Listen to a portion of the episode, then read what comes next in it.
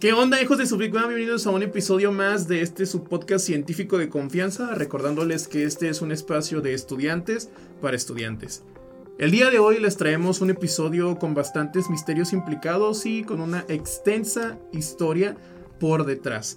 Algo que siempre ha maravillado a propios y extraños y que de cierta manera la forma en cómo hemos ido observando el cielo a lo largo de los siglos ha reflejado nuestra propia cosmovisión de lo que está más allá e interpretaciones de ello han siempre dado de qué hablar a los científicos y a los filósofos. Bueno, pues yo también tenía algo escrito así parecido. ah, me ganaste. No, todo está bien, está bien, está perfecto. Pero sí, como dices tú, Alex, este, el tema de hoy vamos a hablar del universo y de cosas acá raras que, que, pasan en él. Ya habíamos hablado sobre el universo en el primer episodio, que hablamos de meteoritos y cosas así. O sea, como una escarbadita leve para esos temas. Pero hoy le tenemos un, enfoque diferente. Así que, pues, si eh, alguien gusta empezar, tú, Alex. Adelante. Este, pues bueno, primero que nada vamos a empezar a hablar un poquito, yo les voy a hablar un poquito de eh, Albert Einstein y también les voy a dar una pequeña introducción a lo que es la idea de la relatividad general. Pues si nos han escuchado, se han dado cuenta que hemos mencionado bastante a Albert Einstein, pues como no es uno de los personajes de la ciencia y de la historia en general que son más famosos, más conocidos a lo largo del mundo. Y, no es por nada, sino eh, por el mérito que se ha ganado gracias a eh, sus postulados, gracias a las investigaciones que ha llevado a cabo este señor. Que pues la verdad él se merece un episodio aparte junto con otros célebres personajes. Pero este, para dar cabida a él, eh, primero que nada, él, pues es, él, es alemán, él había nacido pues allá y todo. él trabajaba en una oficina de patentes se dedicaba simplemente a eso y mucha gente este, no esperaba mucho de él. No fue creo que hasta 1905 que publica varios de sus artículos más célebres que le dieron su, reconocimiento a nivel internacional. Eh, fueron cuatro los que le habían dado reconocimiento, pero uno de ellos era donde daba el inicio a las pautas para la relatividad general, donde se daba eh, cabida a un cierto problema.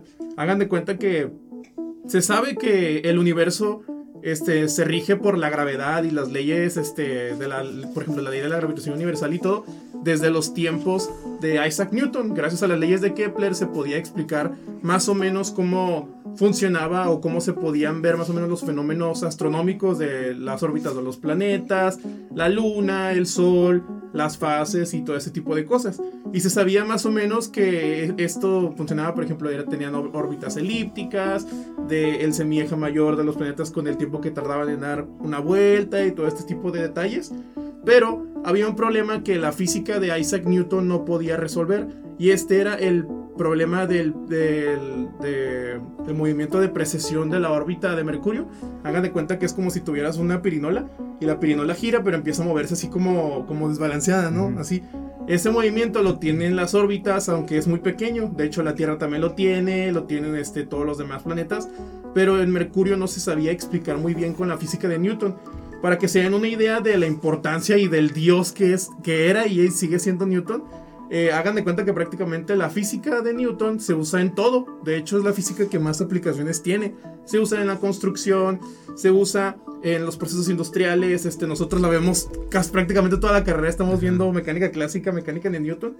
Entonces, Newton era prácticamente el, el, padre de la física. Era el santo grial y el diablo las pautas necesarias para unificar y tratar de explicar de una manera más o menos sencilla lo que ocurría, por ejemplo, con una manzana en un árbol, que se le atribuye este mito a él, y con lo que ocurría a gran escala con los planetas. Entonces, este tipo de misterio, muchos científicos le empezaron a dar ciertas explicaciones. Hubo de, hecho una historia que incluso puede dar también cabida a otro episodio acerca de Vulcano. Eh, Le Verrier, que había sido un astrónomo, había este, asumido o dado la hipótesis de que, por ejemplo, el problema de la precesión de Mercurio se debía a lo mejor que había cierta materia ahí que orbitaba entre el Sol y Mercurio, o que había otro planeta que no habían visto. Había muchos misterios. El punto es de que este problema no se pudo resolver hasta que llegó Albert Einstein. Albert Einstein lo que, lo que sugirió fue lo siguiente, y que a lo mejor para muchos nos va a parecer así como que, ah, ok, pero para los físicos fue como un, un este balderazo de agua fría porque lo que Albert este, sugirió fue de que, bueno, si deja, y si dejamos de considerar a la gravedad como una fuerza fundamental y la vemos más como una consecuencia de la interacción de las masas o de la energía, ¿A qué me refiero con esto? A grandes, a grandes rasgos porque son eh, conceptos muy complicados. Él asumía que la gravedad era una interacción de las masas en el espacio-tiempo. El espacio-tiempo era como una especie de, de tejido en, en, cuatro dimensiones que incluía pues las tres dimensiones espaciales más el tiempo. El tiempo lo asumía también como otra dimensión. Y que la interacción de masas en el espacio provocaba que el espacio-tiempo este, sufriera cierta dilatación, este, tanto en el tiempo como en el espacio. Esto se puede explicar muchísimos otros fenómenos, este, como el efecto Doppler o la dilatación temporal, que lo vemos con la fuerza de Lorentz y así. Pero a grandes rasgos simplemente decía eso, que la gravedad en sí no era una fuerza, sino una interacción de las masas. Y esto a muchos físicos no les cuadró y decían como que, oye, pero ¿cómo puede ser posible? O sea, ¿cómo es que tú te estás yendo a atacar a los fundamentos de la física clásica? Y de hecho, creo que Einstein no estaba muy este, desacertado, porque incluso Newton, cuando concebió su idea, él sabía que el universo, si por un cambio pequeño que tuviera, iba a ser inestable. ¿Qué quiere decir con esto? Que se mantenía estable gracias a la ley de gravitación universal, pero si había una interacción extra entre las masas, ya no iba a funcionar en base a lo que él creía. Y de hecho Newton dudaba de eso, pero pues uh, desgraciadamente pues falleció y ya no le dio cabida a eso. Después Entonces, de 80 años. sí, sí, sí, también, pero se tardó, se tardó un siglo. pero sí, este Einstein sugirió esto y más adelante empezó a desarrollar más su tema y todo y varios científicos empezaron a confirmarlo.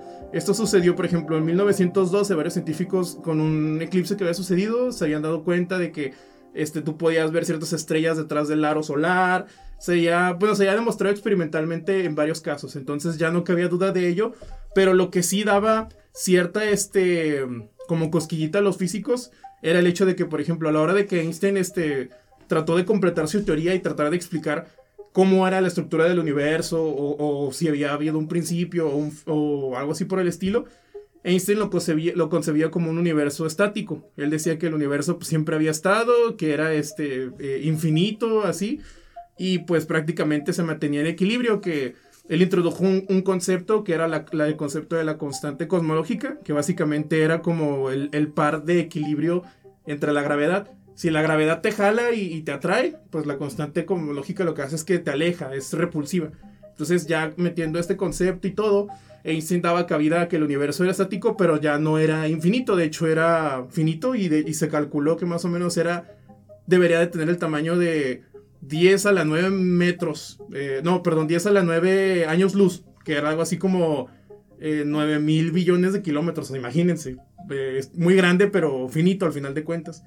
Entonces, Einstein se quedó con esta idea, pero no fue hasta que Willem de Sitter, que fue otro físico, este, encontró ciertas soluciones a sus ecuaciones para decir que eh, el universo también podía funcionar sin que tuviera materia necesariamente. Entonces esto contradecía de cierta manera lo que Einstein decía, además de que e-, Einstein apostaba que, por ejemplo, su constante cosmológica, a diferencia de la gravedad, no dependía directamente de si hubiera masas o no, sino que era una constante que estaba implícita en el mismo espacio. Y al principio, pues, cuando Einstein vio los resultados y que los mismos científicos le daban contrarréplicas de ello, pues al final él tuvo que aceptar su error y pues al final aceptó que pues no era lo que él, eh, suponía que era. Y llegaron más este, personalidades como Friedman, como Lemaitre, que Lemaitre era un sacerdote que con sus observaciones y sus apuestas a la, teoría por ejemplo de que se le conoce como el Big Bang y todo empezaron a dar cabida de que el universo tenía otro comportamiento diferente.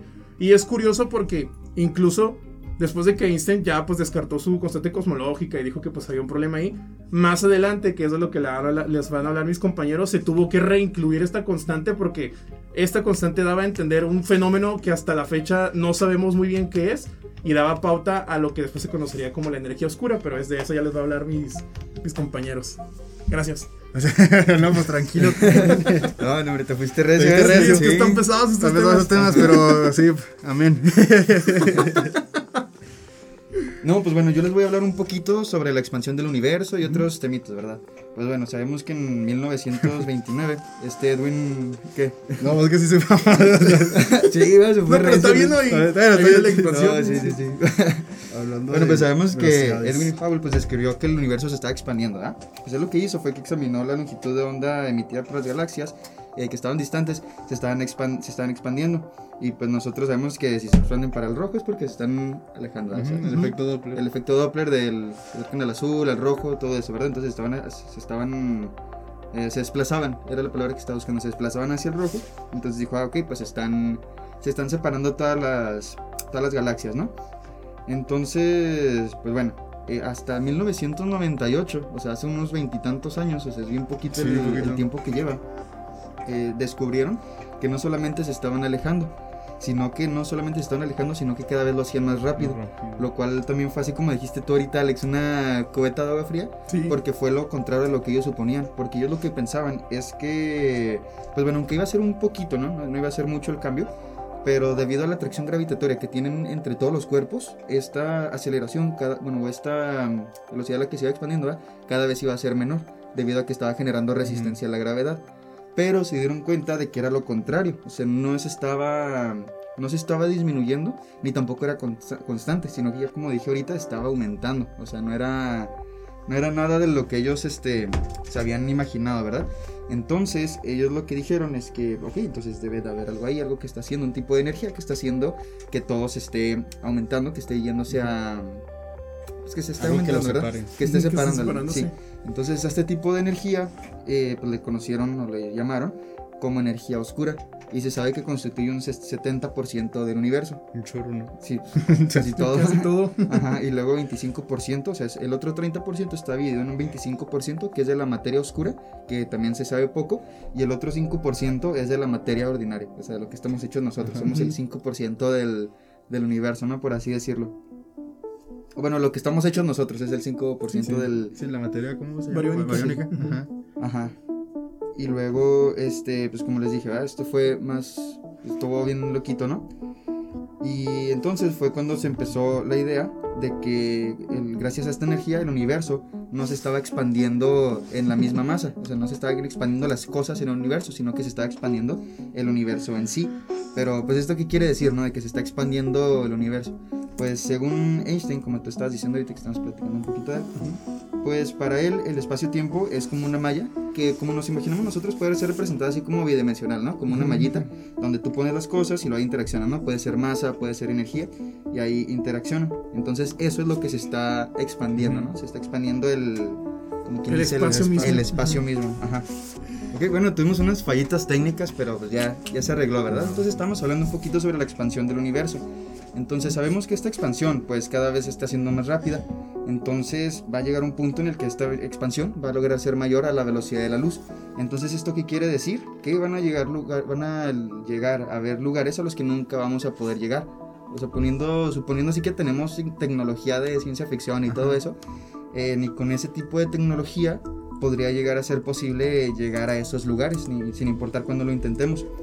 Entonces, porque nosotros estamos como en una, como en una bolsita, donde es el universo en el que estamos atrapados nosotros ahorita. Y alrededor de ya 2, 22 millones, perdón, 22 millones de estrellas se han movido ya fuera de nuestro alcance. O sea, ya esas estrellas nunca más las vamos a volver a... Bueno, nunca vamos a poder llegar allá. Tal vez uno no sigue llegando, pero nunca se va a poder llegar a ir a esas estrellas. Es lo que se conoce como volumen de Hubble, ¿no?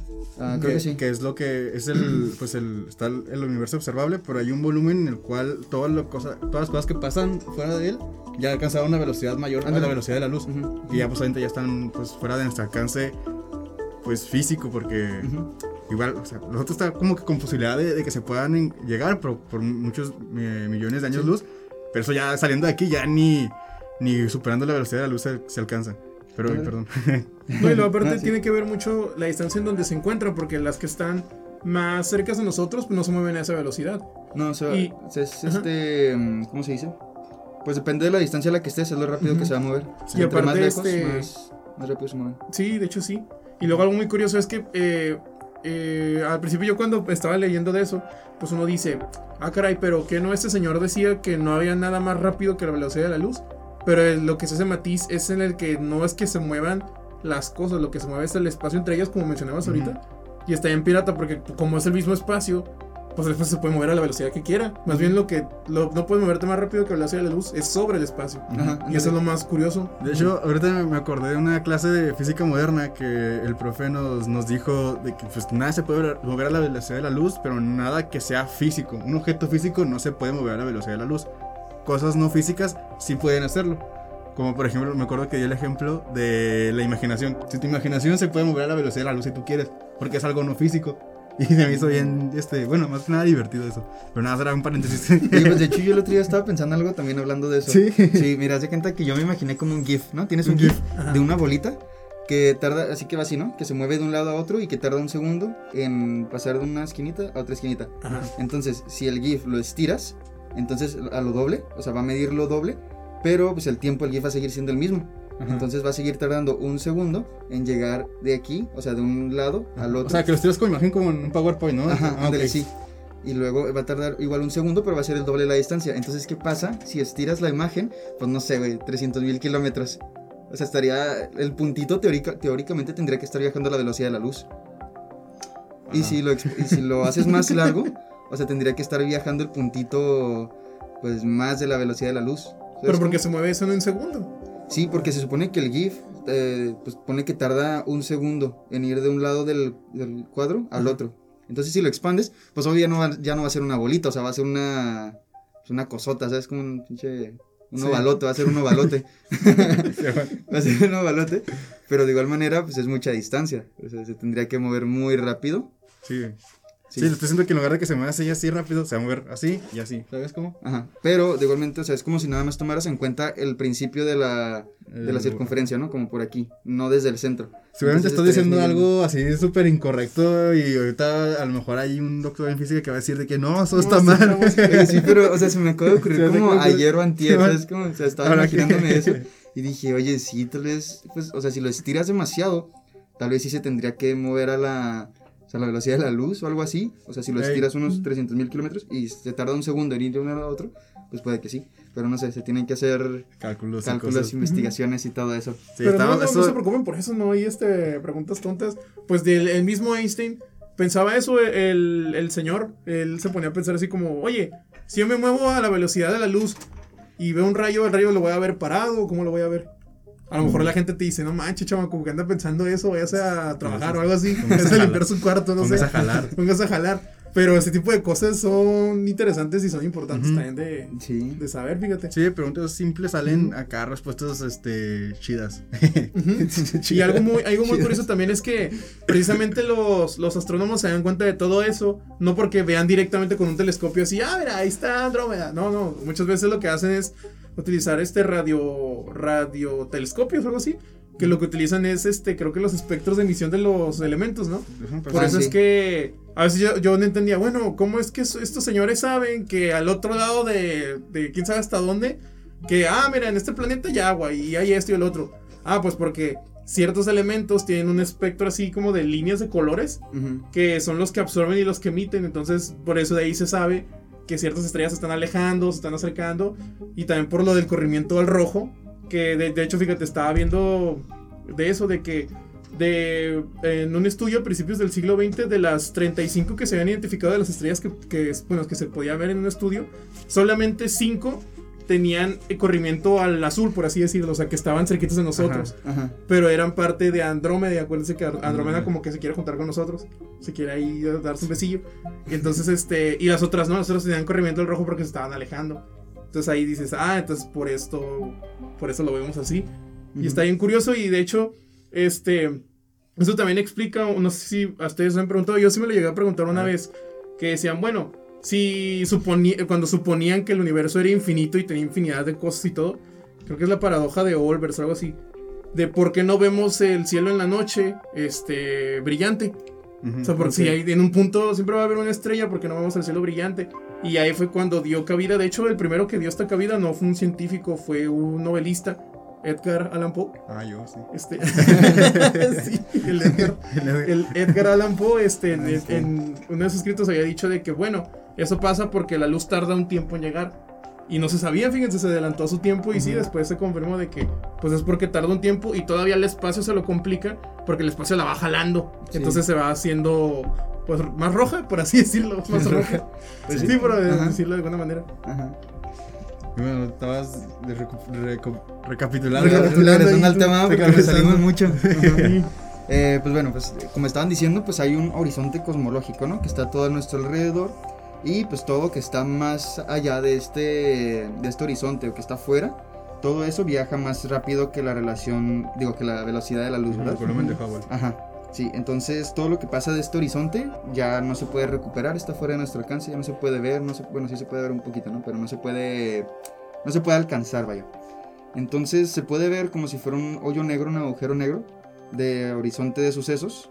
Y pues bueno, no sé si sabían, pero alrededor del 94% de las galaxias que podemos ver ahorita ya han pasado fuera de este 90 horizonte. 94%. Ah, no, chido. 94%. Ajá. ¿Y cómo sabemos si, si pasaron ya? Porque, Por la velocidad a la que se está Ah, o sea, las hicieron el cálculo, pues. Ajá, hicieron el Ah, cálculo. Pues yo creo que sí, Alex, no sé, chance nomás. O sea, que, ah, le da muy rápido. Yo digo que sí. Chance un novelista dijo también y le creyeron, no sé. Un tránsito le pasó la pistola. no, ya. Y es pues sí, ahorita ya nada más nos queda, pues eso, un 6%. 6% de galaxias. Sí, y de Ay, hecho estuve viendo que cada segundo como 60 mil. Cada segundo 60 mil nuevas galaxias Se van. se van, o sea, van saliendo del horizonte así. No les caemos. Qué miedo. Sí, o sea, y ahorita ya estamos en un momento en el que el universo ya dejó de, pues de crearse más o menos por así decirlo. Porque ahorita, antes, bueno, ahorita, el- ¿saben cuántas estrellas más o menos nuevas se crean cada año? Como tres. ¿Tres? Tres. O ¿Tres al como- año? Ah, no manches. Ay, ay. Sí, Ah, nada. ¿Cómo sabes? novelistas, novelistas. Allan Poe predijo.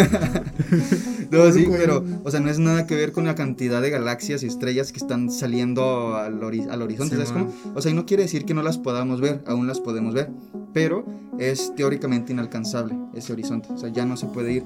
O sea, a lo que se refiere esto de la expansión del universo no es que nos vayamos a quedar sin estrellas pronto, sino que no vamos a poder, no vamos a tener dónde, a dónde ir, ¿sabes cómo? Ajá. Aunque todavía nos quedan millones de años para poder este ah, para poder estar aquí en la galaxia y estar yendo de, pues, de lugarcitos a lugarcitos, ¿no? Cotorreando. ¿no? Ajá, para estar cotorreando ¿verdad? Con otras, en sí. otras estrellas, en Eso lo vamos otras, a ver más adelante. Amigos galácticos. en otra, con otras civilizaciones, otras civilizaciones. dando spoilers de lo que viene siguiente. Y luego este, pero sí, ¿verdad? Pero, pero sí va a llegar un punto en el que todas las estrellas que nosotros podemos ver ya no se van a ver.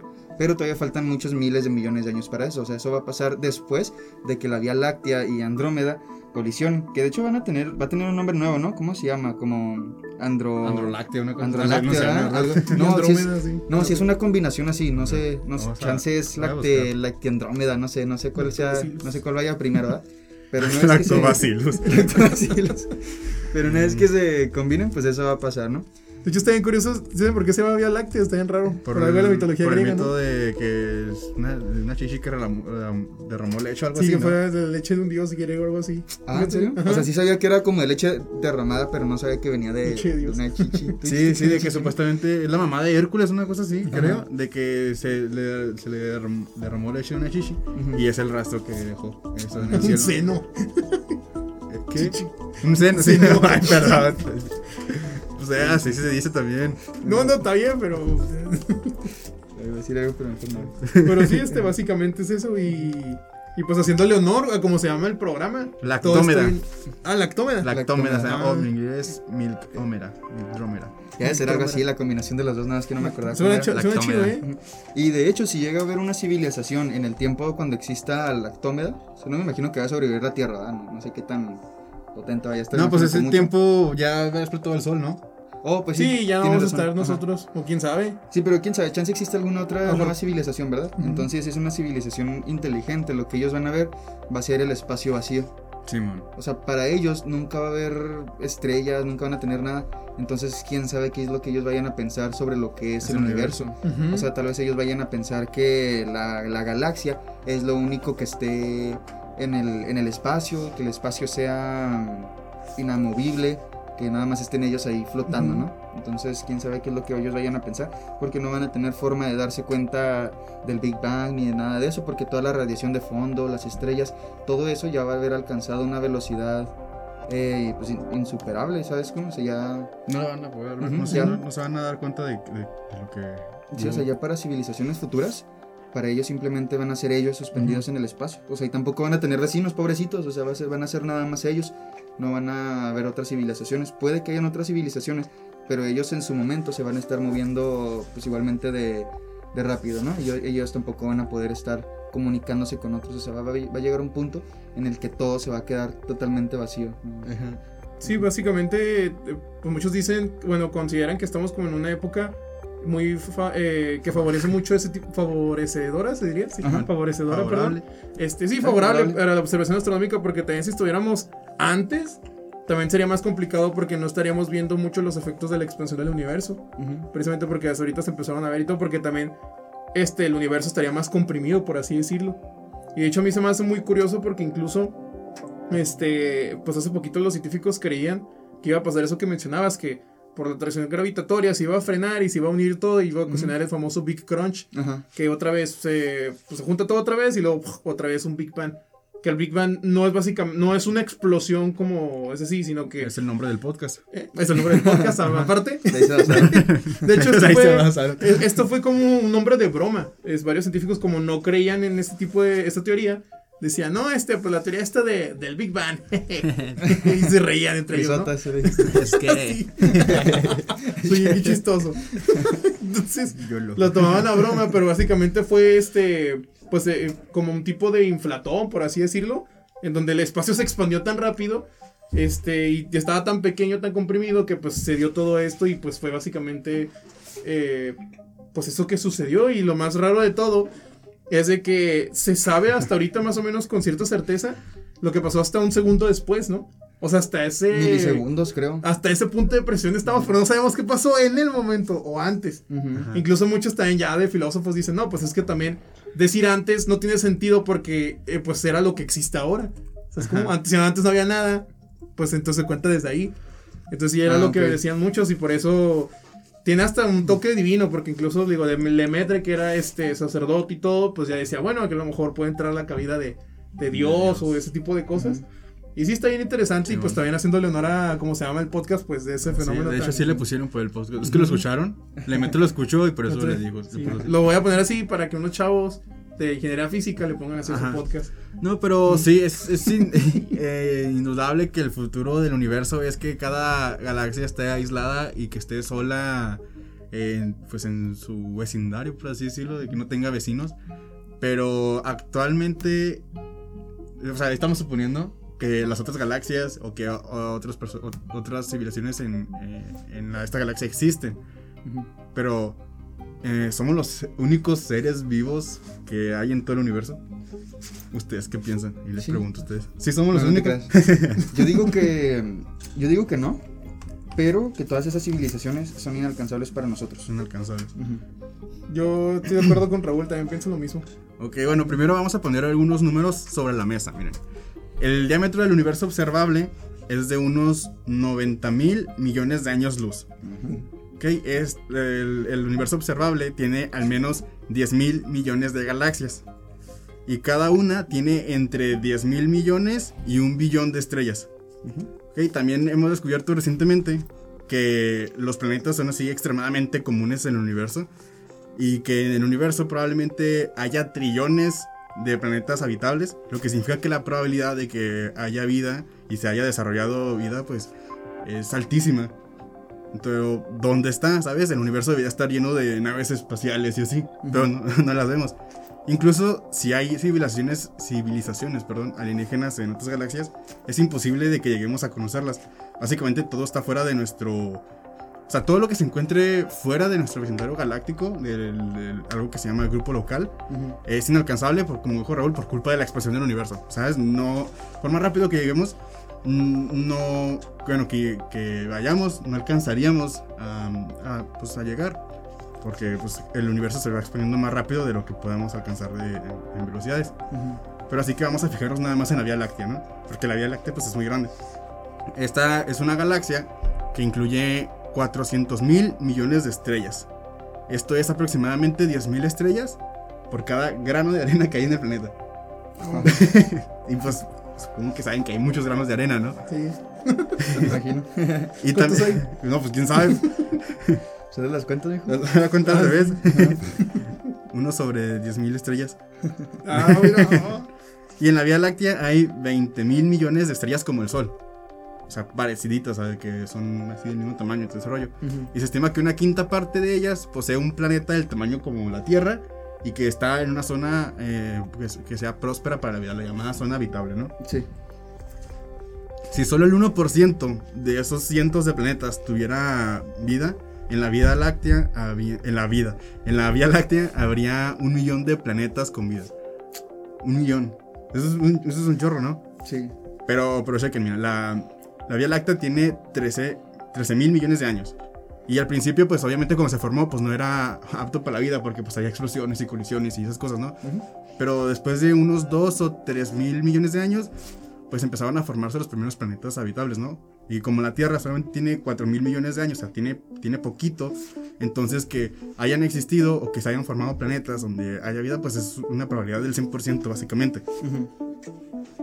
Pero si solo se hubiese desarrollado una super civilización capaz de viajar por el espacio, pues ya nos habríamos dado cuenta, ¿no?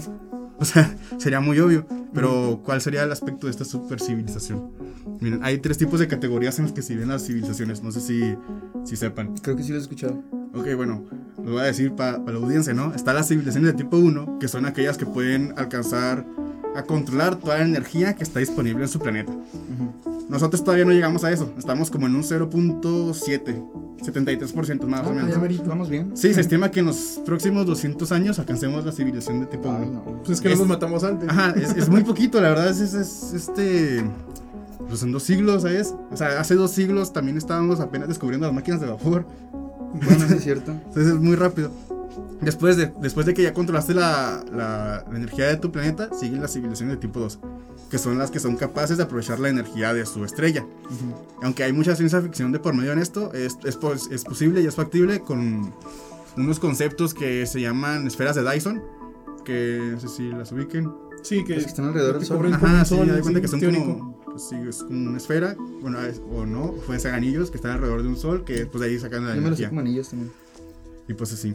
Ya cuando controlas todo tu sistema solar, las civilizaciones de tipo 3 son las que pueden controlar básicamente toda la energía de su galaxia. O sea, es una cantidad de energía sorprendente, ¿no? Unos alienígenas tan avanzados como estos nos parecerían dioses. Pero, o sea, seríamos capaces de, de poder ver una civilización como esta. O sea, como las hormigas que no son capaces de vernos a nosotros. Sea, una hormiga no sabe que existes a menos de que le pongas un obstáculo, le hagas algo. Y así no sabría que es un humano, ¿sabes? No tiene la capacidad de concebir que tú le estás haciendo algo. Así, ahora sí vemos a nosotros a esos alienígenas. Mm, está, está fuerte, ¿no? Sí, pues es, como sí. esta idea de que si llegaran acá, pues, ¿qué harían si... o sea, es- como si ellos nos estuvieran viendo como las hormigas, ¿no? Ajá, sí, sabemos como las hormigas. Pero bueno, miren, si, si fabricáramos naves como, como las tipo las de peli- la película Wally, no sé si ubiquen. Sí. Que sea- o sea, de que ahí, ahí viven y viajan por el espacio y así. Pero si pudiéramos, este, que están todos gorditos. Si pudiéramos este, generar este, naves como estas, que pudieran albergar eh, poblaciones de mil años dentro de cada nave, en dos millones de años ya alcanzaríamos a colo- colonizar toda la galaxia. O sea, suena muchos años, pero hay que considerar que la Vía Láctea es enorme. Entonces, si necesitamos unos 2 mil millones de años para colonizar toda la galaxia, y probablemente hay millones o miles de millones de planetas con vida como la Tierra, entonces es considerablemente posible que ya haya una que ya alcanzó ese nivel. O sea, si con 2 millones de años ya puedes conseguir este, colonizar toda tu, Galaxia. tu galaxia y llevamos más de 2 mil eh, millones de años, pues 2 millones de años, perdón, pues ¿dónde están todos esos super civilizaciones, sabes? ¿Por qué no los, no los podemos ver? Ujú. Eso se le llama la paradoja de Fermi. Y pues la verdad aún no tiene una respuesta clara, pero tenemos algunas ideas. Si habían escuchado hablar sobre pues, la paradoja de Fermi, Más o menos. pues es básicamente esto, de que pues si hay tanta posibilidad de que haya alienígenas, pues ¿dónde están todos? Bueno, para empezar, les digo que pues hay algunas ideas respecto a cómo se soluciona la paradoja de Fermi, pero en todas hay de dos, o nos espera la destrucción o nos espera un futuro glorioso y prometedor. Para empezar, pues los viajes espaciales son difíciles y es un desafío enorme, aunque pues es posible, ¿no? Y si pudiéramos, eh, bueno, ya construir una nave espacial es difícil. Ahora imagínense una invasión interestelar, o sea, sería imposible, ¿no? Ajá. Sí. Además hay que tomar en cuenta el tiempo. El universo tiene muchos años y en la Tierra hay vida desde hace eh, menos de 3.600 millones de años. La vida humana inteligente comenzó hace 250.000 años, o sea, ya, Sí. ya nos bajamos de escala de millones a miles, ¿no? A miles. Y apenas llevamos un siglo con tecnologías para comunicarnos a largas distancias. O sea, estamos en pañales, ¿no? Podrían, ajá, podrían haber existido numerosos casos de éxito de civilizaciones alienígenas que abarcaran pues miles de estrellas en la galaxia y que hayan llegado, pero pues, mm, podría que no estuviéramos ahí para verlas, ¿sabes? Está la posibilidad.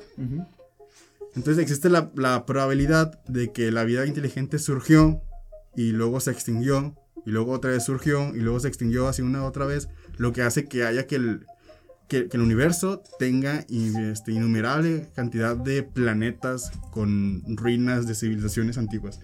Ruinas que pues, no podrán a- a encontrarse jamás. Y quizás una experiencia común para todos los seres vivos sea mirar las estrellas y preguntarse pues dónde están todas esas civilizaciones, dónde está toda esa gente, ¿no? Bueno, no, no serían gente, ¿no? Serían Algo. seres. Extraterrestres. y pero no tenemos ningún motivo para decir de que sí, así como nosotros vemos el espacio, también los alienígenas van a verlo y se van a maravillar con eso, ¿no? O sea, no podemos este, aplicar esa lógica para todos. También es- está la posibilidad de que nuestros medios de comunicación sean primitivos y estén obsoletos. Así que, pues, puede que nos no, no tengamos contacto con nadie hasta que nos aprendamos a comunicar correctamente.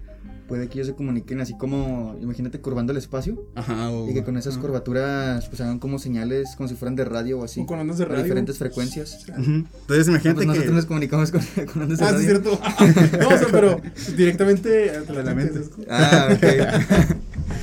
Ah, No sí, sé, pero, pero o sea, sí. porque esas viajarían más rápido que la velocidad de la luz. Es como viajarían a la velocidad a la que se está moviendo, me imagino, el, el espacio en donde están ellos. Así. Entonces tenemos que aprender a comunicarnos correctamente y pues aunque encontremos aliens quizás sean tan diferentes que nos resulte imposible comunicarnos con ellos inteligentemente, así como los delfines y los humanos o las ballenas que tienen también su lenguaje. No sabemos ni qué onda con lo que no dicen. sabemos cetáceo. De hecho, hay un este satélite, bueno, una nave, ¿no? Que le enviaron que tenía música Ah, algo sí, así, que era sí. para que nos edificaran, no sé, el Voyager, ¿no? No sé. Voyager, sí, hay, hay- dos. Ah, hay dos. No sabía. Primero como una plaquita, ¿no? Sí, hay una plaquita donde están así diferentes- encorados. ¿No estaban Eh, Sí, que era el hombre y la mujer, ¿no? Ya después lo quitaron. ¿Lo quitaron? Sí, eh, o sea, ¿Ah, sí? mandaron otros donde no estaban encorados. Ah, O sea, los mandaron. Como pero para no, la no- anatomía humana, ¿no? no estaba, en- no estaba. Bueno, en el primero sí estaba grabado en el disco, no estaban encuadrados los dos. ajá. Y en el segundo ya estaba como que encriptado en la información del disco. en la O información. más avanzado. Ajá, estaba más avanzado. Sí, tenía que como 40 imágenes de cómo era la vida en la Tierra, eh, cómo es la vida en la Tierra en ese entonces. Señales diciendo hola en diferentes idiomas. eh, la información. ¿no? Todavía no. Ah, información de nuestro código genético. Y cosas, o sea, la neta estaba bien pasado de lanza porque para lo primero, lo primero para poder descifrar ese- esos mensajes era saber el ciclo de radiación de, bueno, no radiación de, de- de- que da vuelta un átomo, bueno, sí, pues el ciclo de, del hidrógeno. Entonces, imagínate, ah, nos encontramos una nave y ahora tienes que responder un examen de, de, física, de física nuclear para poder entenderle. No, pues nos van a atacar. Algo que yo también me he puesto así a pensar es de que, bueno, también está medio curioso que nosotros, o sea, lo replanteemos desde nuestra concepción de lo que nosotros creemos que es inteligente. Porque también, por ejemplo, los delfines son muy inteligentes. Pero porque no enviamos naves al espacio, al mar, para que los delfines se comuniquen con nosotros. Sí, porque no dices que los delfines Ajá. hacen cosas. Ajá, porque nosotros también este, estamos. Sí. tenemos medio, medio soberbia. Y ¿eh? hablamos Nosotros. de eso en el, paso- el episodio pasado. Mm. Para que lo escuchen. Pero sí tienes razón, o sea, por ejemplo, imagínate las, a la más inteligente de las ardillas, ¿no?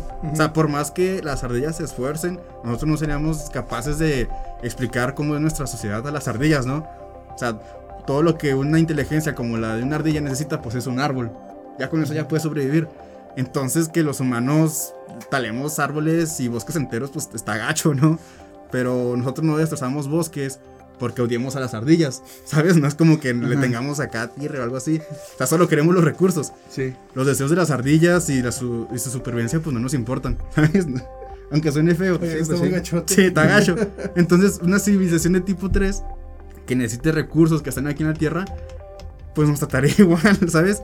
Sea, va a destruir nuestro ecosistema para facilitar la obtención de esos recursos, Y puede que alguno que otro alien se diga de que, ay, qué bonitos changuitos, hacen ahí sus, sus cositas, pero ni modo, ya se murieron. Y nos graban para cálculo de integrales. Y irá haciendo integrales.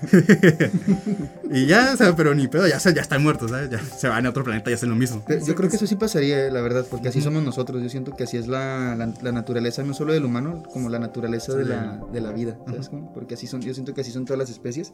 Entonces, si tú puedes aprovecharte de una especie menos fuerte, poderosa, menos fuerte, poderosa que la tuya, yo siento que, lo que lo harían. Y quién sabe, tal vez ellos no tengan los mismos valores que tenemos nosotros.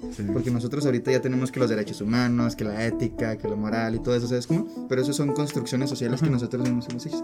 Son construcciones a las que lo juntas un valor ya, ya, ya. Me acordé de eso. Pero sí, o sea eh, perdón, te iba a interrumpir. Ah, no, sí, y bueno, lo que iba a decir es que tal vez son civilizaciones a las que no han llegado a eso. Porque si te fijas en muchas películas, son películas, ¿verdad? Al fin y al cabo. Pero no solamente de civilizaciones avanzadas o de ciencia ficción, civilizaciones pasadas como los vikingos y toda esa gente que eran pues civilizaciones hechas y derechas, que eran civilizaciones bien, realmente ellos lo que hacían es que robaban y saqueaban, o sea, eran... Como los españoles y, los... Como los aztecas también. Ajá, pues también, o sea, yo me acordé de la serie de vikingos, porque hace poquito la vi. No, no, sí, es pero, que, pues pero todo, y de hecho, ahorita, fíjate que todavía que tenemos los derechos humanos, todavía siguen viendo sociedades donde hay gente oprimida que no respeten esos derechos. Pero porque como es como te lo dices. Pero es que yo siento que eso también es parte de una civilización avanzada.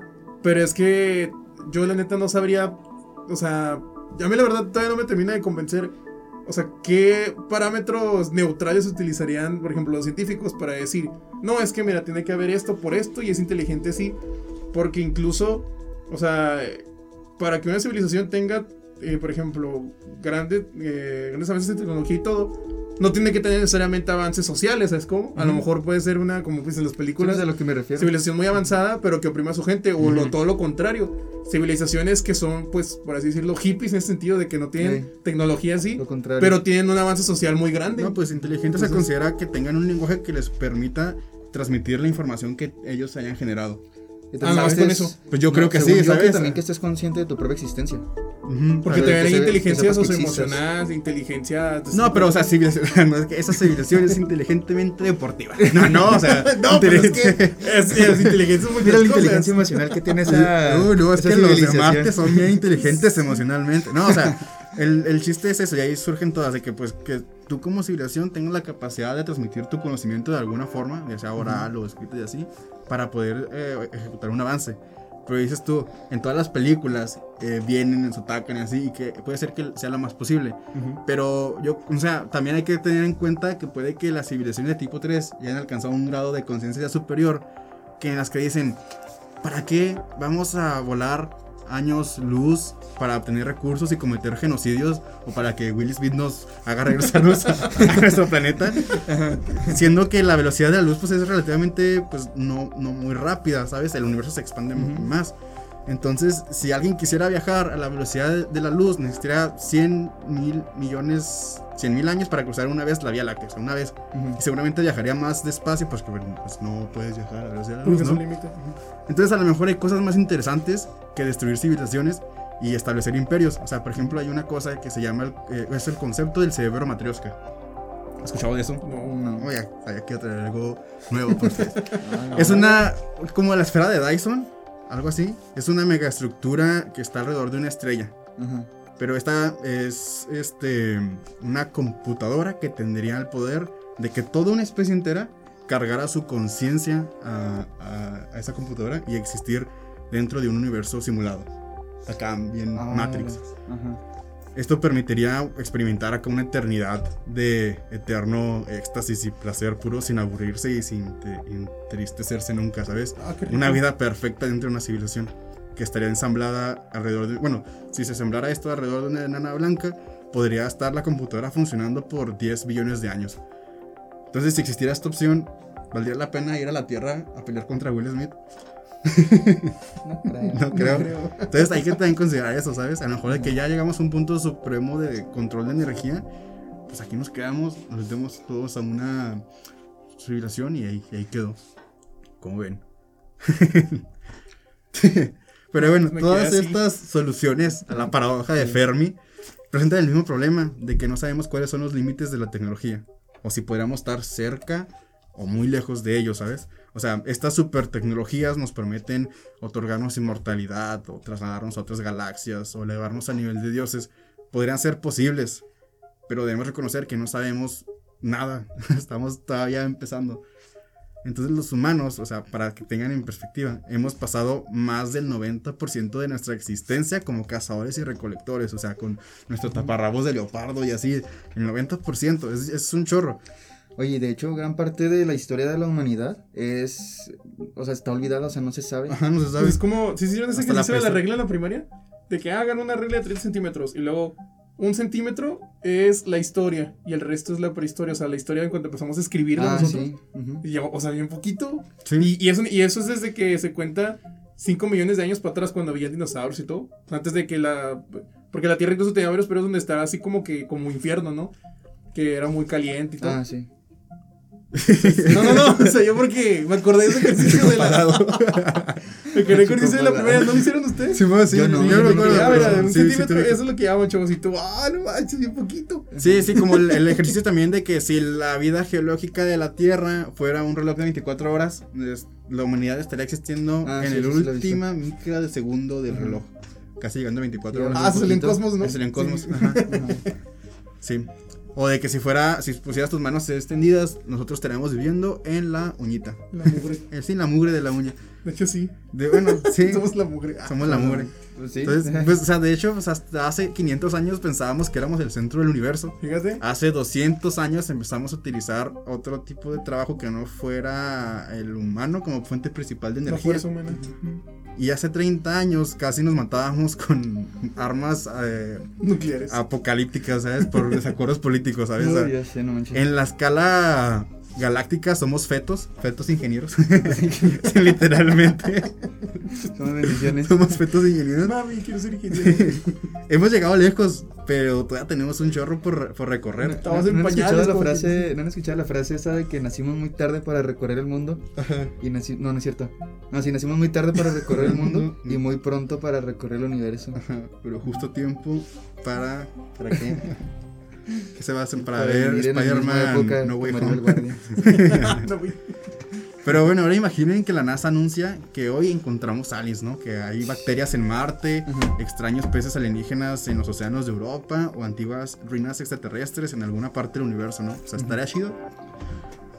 Sí, pues sí. O sea, No. es que no. No, no ¿Por estaría chido. Serían terribles noticias que quizás signifiquen el final de nuestra especie y que podría ocurrir pronto. Pero, o sea, ¿por Exagerado. qué? Sí, está exagerado, pero ¿por qué el descubrimiento más emocionante de nuestra época es una mala noticia? Ajá. O sea, imaginemos la evolución de la vida desde el inicio de la... de- bueno, desde el inicio hasta la actualidad, ¿no? O sea, como si fuera una escalera. Ajá. En el primer escalón estaría la química orgánica que debe organizarse a sí misma y es capaz de cambiar y evolucionar, ¿no? En el segundo escalón es la vida inicial. Aquí la vida se vuelve un poco más compleja, empiezan a utilizar la energía un poco más eficientemente. En el siguiente peldaño, estas células ya pueden combinarse y crear seres multicelulares y presentar este, mucha variedad y complejidad más arriba, este, ya una especie con un cerebro más desarrollado le permitiría el uso de herramientas, la cultura, los conocimientos compartidos y esto con más complejidad que pues nunca se había visto, ¿no? Y esta especie puede volverse sin problema en la forma dominante de su planeta. Y aquí aparecen como que los primeros intentos de la civilización de salir del planeta. Y es donde nos estamos nosotros, en el tercer, no, cuarto escalón de esta escalera, ¿no? Ajá. Entonces como especie, desde nuestro punto de vista antropocénico, antropológico sería la, la palabra. Antropológico, sí, creo. Eh, creemos que extenderse y abarcar lo más posible es parte de la naturaleza de cualquier especie, ¿no? De cualquier forma de vida que conocemos. Y dado que los planetas tienen una capacidad limitada, pues lo natural es que una especie busque sobrevivir y expandirse lo más que pueda. Esto da lugar a un peldaño más arriba. Lo más lógico que están, o sea, ya, ya estamos yéndonos a más niveles, es colonizar el sistema, extenderse más allá de las estrellas y ser una civilización que abarque toda la galaxia, ¿no? Una civilización tipo 3, como les dije ahorita. Es muy probable que este principio sea universal a todas las civilizaciones, estén donde estén, porque una especie competitiva y tan motivada como para controlar su planeta, pues no se detenga ahí, ¿no? Que busque expandirse. Y como les dije, pues hay eh, millones de estrellas y planetas en nuestra galaxia y muchos surgieron hace miles de millones de años. Entonces ya debería haber alguna civilización ahí, ¿sabes? Pero no somos capaces de, ver nada, ¿sabes? No hay, no hay nada. Entonces, ¿qué creen que pase, no? O sea, el espacio parece estar vacío y muerto. Esto significa que algo está impidiendo que los seres vivos suban la escalera más allá del nivel en el que estamos nosotros, ¿no? Es algo que haría que una civilización galáctica, bueno, convertirse en una civilización galáctica sea extremadamente difícil. Eso se llama la teoría del, del gran filtro.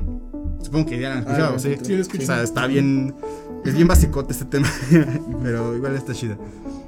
Un gran filtro, perdón, ya se fue. Un me hace falta una botellita de agua. Un, un, gran filtro sería tan difícil de superar que podría eliminar prácticamente todas las especies que este, pues, se encuentren. Y hay dos escenarios. En uno somos increíblemente especiales y afortunados. En el otro ya estamos condenados y muertos prácticamente. Todo depende de dónde esté el filtro en esta escalera evolutiva. Si está detrás o está delante de nosotros. Ok, si está detrás de nosotros, o sea que hay filtros ya los hemos pasado esto significa que acabamos de superar uno de los peldaños casi imposibles de subir. De que la propia vida es extremadamente rara y muy difícil de que se dé. Y la Tierra podría ser el único lugar vivo del universo.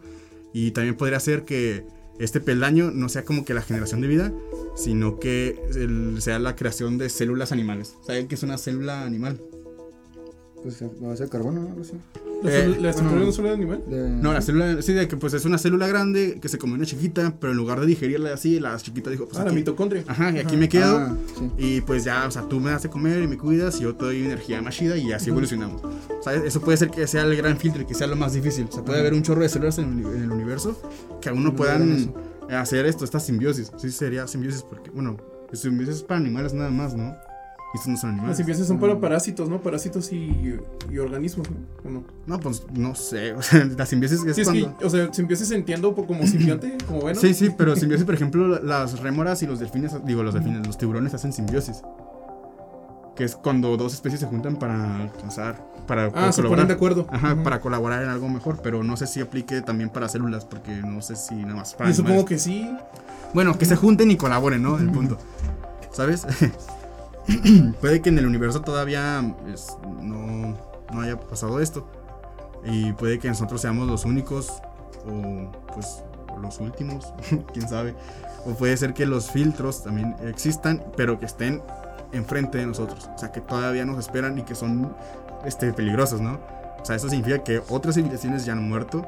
Y entonces entre nosotros hay un filtro infinitamente más peligroso que cualquier cosa que podamos haber enfrentado hasta ahora si hay un filtro entre frente de nosotros, debe ser tan peligroso, devastador y potente como para destruir todas o casi todas las civilizaciones avanzadas de nuestra galaxia. Ok, una hipótesis deprimente es que este gran filtro sea que cuando una especie toma el control de su planeta, emprende ya su camino hacia la autodestrucción.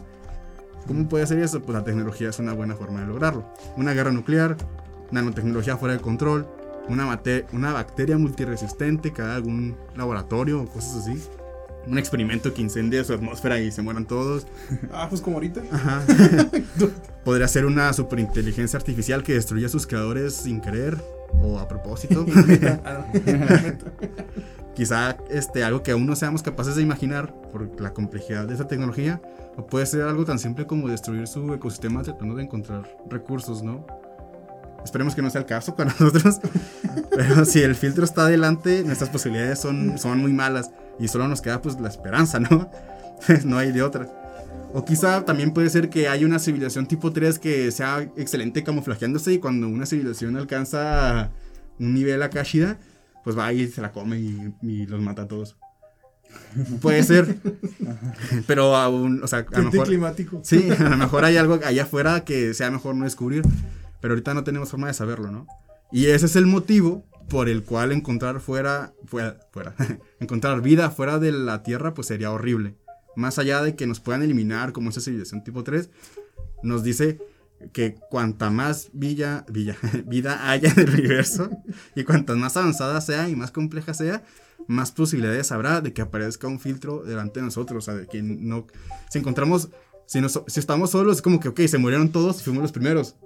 Si vemos que hay más, como que no, espérate, ahí viene un filtro fuerte, ¿sabes? Entonces encontrar bacterias sería malo. Encontrar animalitos, pues sería peor. Encontrar una vida inteligente, pues llama, ¿no? y encontrar ruinas de civilizaciones, pues ya ni les digo, porque si estaría, pues, o sea, si ya están muertos todos, pues es alarmante. Estaría como que, bueno, pues aquí para allá vamos, ¿no? Sí. O quizás no, quizás estamos solos actualmente, ¿sabes? No tenemos pruebas de que exista otra vida además de la nuestra. El universo parece estar vacío y muerto, entonces nadie nos envía mensajes, ni nadie responde a nuestras llamadas, ¿sabes? Estamos siendo gosteados por el universo.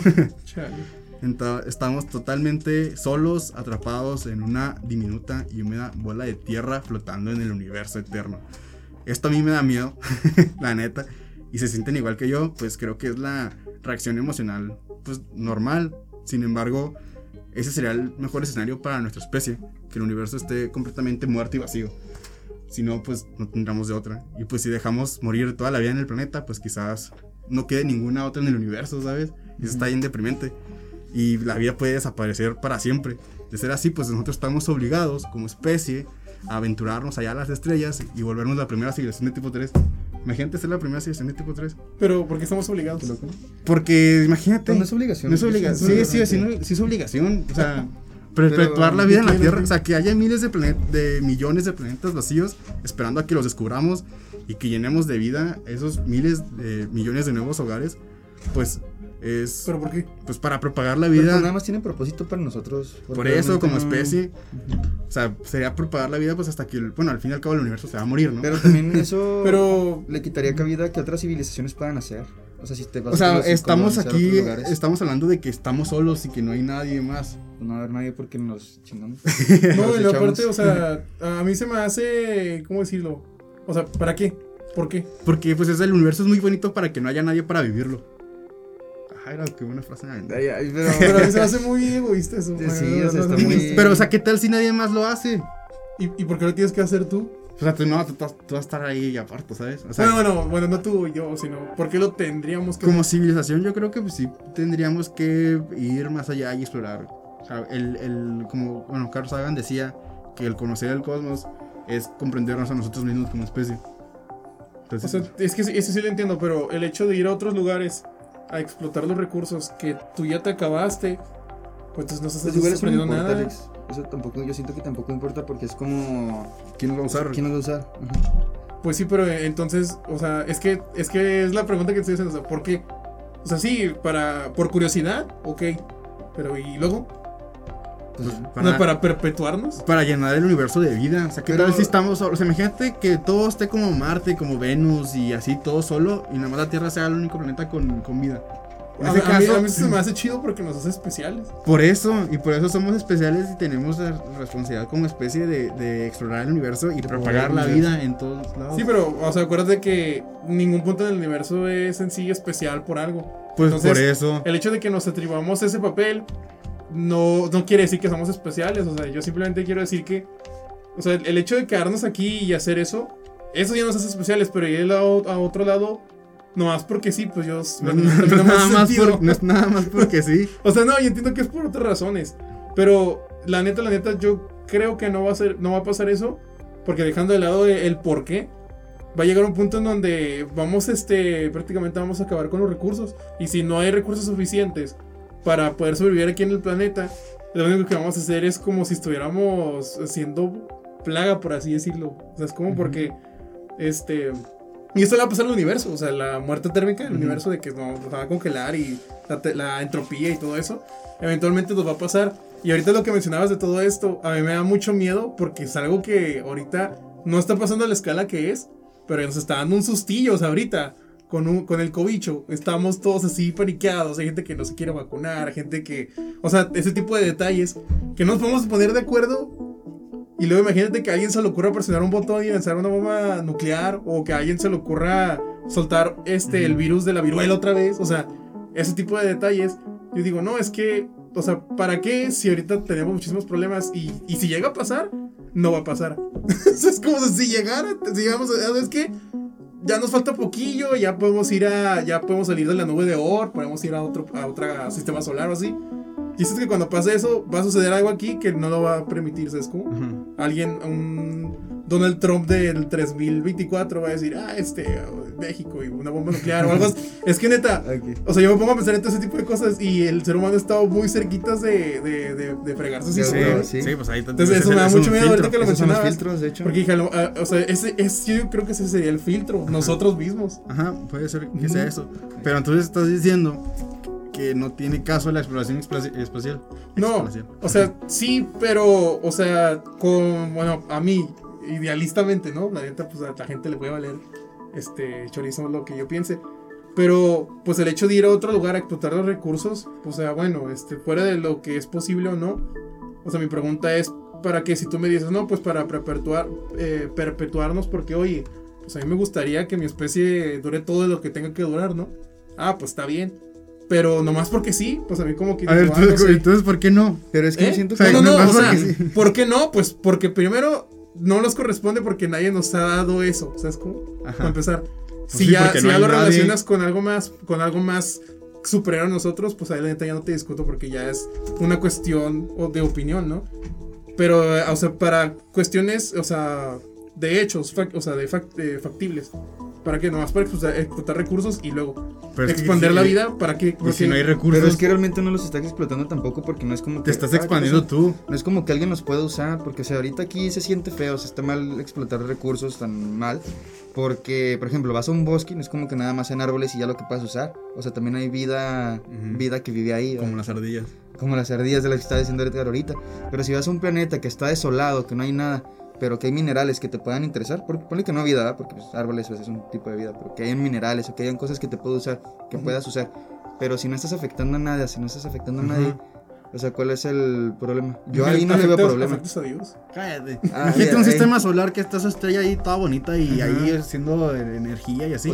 y no tiene nadie que alimentar, o sea, sería un desperdicio y pues no ir por ella.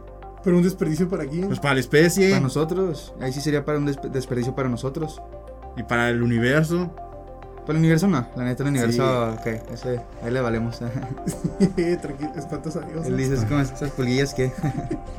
Pues bueno, a mí la verdad sí me. Bueno, a mí no, me hace sentido, pero bueno. No, digo, es que el universo es muy bonito para que nadie esté ahí para verlo. Entonces es nuestro deber, así, perpetuar y llenarlo de, vida. No llenarlo tal cual, pero digo, o sea, si ya vas a usar. Vas a, no sé, a Europa y hay agua pues no hay vida, pero o hay agua, o sea, pues la agarras para acá, para la tierra y para los humanos y por así, y para los animalitos, lo que tú quieras. para Dios. Para Dios, le pones ahí, es agua bendita y haces para Dios. si es lo que te cala. No, no, o sea, yo nada más decía, pues bueno, pues, nada, tu opinión es, no me importa. no, no es mi opinión, o sea, mi eh, yo, o sea, mi opinión, yo sí te diría, pues vámonos, porque a mí sí me gustaría que, que pues, o sea, sigue y siga, ¿sabes cómo? Porque los, o sea, de cierta manera, dentro de todo lo malo que tenemos, tenemos también cosas buenas, supongo, ¿no? Por algo de amor, por algo. Pues, o sea, ya cuando llegamos a esos niveles es porque ya, o sea, llegamos a un consenso de que, ok, pues vale la pena ir a otros planetas. No sí, pues ya, ya, llegó un consenso en el que se, se, ve necesario eso. No es como ahora de que, pues aquí mandan. Eh, ¿No has visto Avatar? ¿Cuál? los buenos azules. ¿La caricatura? ¿Ah, las azules? O sea, bueno, pero ahí, ahí no es el ejemplo que yo puse. El ejemplo que yo puse es agarrar minerales o agarrar materiales de un lugar árido. Aparte, ahí estás conquistando, o sea, no estás. Eso es una conquista, sí. no, pues voy de ejemplo. Igual Avatar está Terraformando, sí. Nada, está la movie, la neta. Gacho. Pero digo, es, los efectos. Es, un punto en el que llegaste a un nivel, o sea, digamos, ya superamos un filtro en el que ya tratamos de matarnos y no lo hicimos. Entonces ya llegamos a un nivel de conciencia superior y entonces ya conseguimos ah, que la estrella ya, ya, ya, la, ya controlamos. No, pues ya nos vamos a al, al, grupo local de sistemas solares. No, pues ya. Eh, andamos de vacaciones. Ah, bueno, o sea, Kepler 286. Ajá, sí, no, pues hoy me va a conectar ahí a la computadora de Andrómeda. Sí. Eh, profe, es que aquí en Marte no hay señal. Y ya, o sea, llegar a esos, esos puntos, o sea, está muy de ciencia ficción, pero es algo que pues la ciencia ficción ha motivado los, el avance científico y tú ya no sabes, Alex, nomás que no de, de Contreras. no, nomás estoy para que para que pues se platique no de eso, nomás haciéndole ahí al, al Vicky. Oye, pero de igual forma el universo va a terminar de una forma muy deprimente, güey. Sí. sí. Porque, o sea, aunque nos estemos extendiendo, aunque queramos perpetuar la, la civilización lo más que queramos, o sea, va a llegar un punto en el que todas las estrellas del, del universo pone que se, no se pagan, ¿verdad? Literalmente, pero que se van a pagar, que ya no van a haber pues, estrellas y lo, lo, único que van a quedar, pues van a ser los agujeros negros supermasivos. Que pues puede que puedan emitir luz o que puedan emitir algún tipo de forma de, la que nosotros podamos sacar energía de ahí. Pero de igual forma, esos también van a decaer, se van a caer. Bueno, es que no, no, sé exactamente qué les pasa, me imagino que decaen, o sea, se van haciendo cada vez más chiquitos, de que se deshacen. Y ya no vamos a tener de dónde sacar energía y pues el universo se va a quedar a oscuras, nos vamos a extinguir, también los planetas se van a empezar a deshacer y sí. ya no va a haber dónde, dónde vivir. Está indeprimente, pero falta un chorro para eso, neta, no, no... Falta mucho, falta mucho. Antes la estrella, la, el sol va a explotar. Igual, de todas maneras, hay que preocuparnos más por si nos cae un meteorito. Ajá. o algo así. Virus, y qué, qué gran cierre de, de, de temporada. De temporada Mandarlos al episodio número uno para que vayan ahí a checar. Es obligatorio, ¿eh? Ah, Entonces, pues, pues eso, ya, pues ya hay que finalizar, ¿no? Sí, sí, pues, ¿te les hace sí, bien? más que- Ya digamos que una hora, sí, como una hora nada más. Este, pues sí, este es el cierre de la temporada número uno del podcast. Vamos a ir tomamos unas semanas de descansillo, pero vamos a volver. Ya tenemos otras. Por favor. este, vamos a regresar ahí con todo, con nuevos temas que ya tenemos ahí planeado. Para el 2022. Para el 2022, dale Se vienen nuevos proyectos, chavos. Se vienen Se vienen todos los influencers. Se vienen vienen, se vienen cosas grandes. Ajá. Y pues nada, Pues nada, pues nada más este, pues desearles feliz Navidad. feliz Navidad. Creo que nada, Felices feliz año fiestas, nuevo. Fiestas, ajá. Nos vemos Y- el próximo bañete. Este, recordarles que pueden pues escuchar el podcast en todas las plataformas, Spotify, Amazon, Apple Podcast y etcétera y así. Está también el Instagram, Hijos de su Big Bang, y el TikTok igual. Y ya está. Y así que si nos pueden seguir a todos, por favor. Al quien haya llegado hasta acá. ¿no? Ahí este, pues a mí me pueden encontrar como Ale-Salazar doble guion bajo. Ajá. Yo a mí me pueden encontrar como guion bajo, Raúl de Lira guion bajo. Y a mí me pueden encontrar como arroba Ed Sarjón. Igual ahí entran al Instagram y van a aparecer todos ahí al que le guste más. El más difícil de todo. Ay, ay, ya tenés cierto, puro guion bajo. Guión bajo, guion bajo, guion bajo. Ni que fuera clave morse, chavo. Pero bueno, eso sería todo por esta primera temporada. Nos estamos viendo en unas semanas. Muchas gracias por su atención y hasta entonces. Nos vemos. Adiósito. Adiós. Adiós.